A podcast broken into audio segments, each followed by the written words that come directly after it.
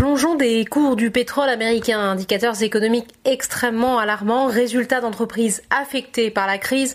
L'accumulation de mauvaises nouvelles fait comprendre aux marchés qu'ils ont peut-être sous-estimé l'ampleur de cette crise et surestimé les possibilités de rebond à court terme.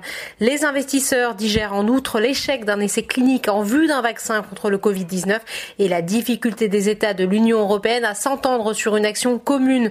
Le CAC 40 clôt la dernière séance de la semaine à moins 1,30% et passe en dessous du seuil des 4400 points à 4393 points. Du côté des valeurs, la quasi-totalité des indices sont dans le rouge après avoir été portés par les mesures de soutien de la BCE pour les banques. Les valeurs bancaires terminent la semaine en recul. Société Générale et lanterne rouge de l'indice, moins 4,88%, BNP Paribas, moins 3,06% et Crédit Agricole, moins 3,20%.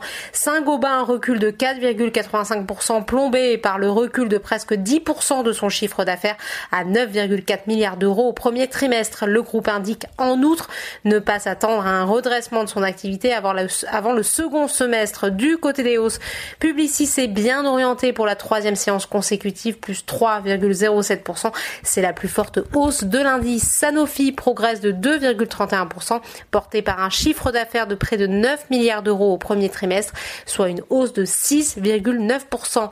Sur le SBF 120, Rexel est toujours tête de l'indice, plus 9,11%. Les investisseurs sont rassurés par l'annonce hier du faible impact de la crise sanitaire sur ses ventes trimestrielles en recul de 2,7% seulement. Les investisseurs saluent en outre la résilience de Valeo. Les ventes de l'équipementier automobile ont diminué de 8% à périmètre échange constant à 4,49 milliards d'euros, alors que le reste du marché a baissé de 24%. Le titre gagne 7,83%. Outre-Atlantique, on guettait évidemment l'indice de confiance des consommateurs américains qui s'est dégradé légèrement moins que prévu en avril. Il recule à 71,8 après 89,1 en mars, mais cela ne suffit pas au marché pour être rassuré.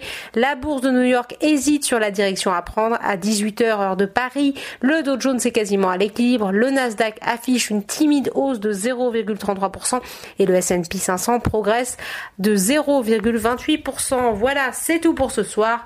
N'oubliez pas toute l'actualité économique et financière est sur Boursorama.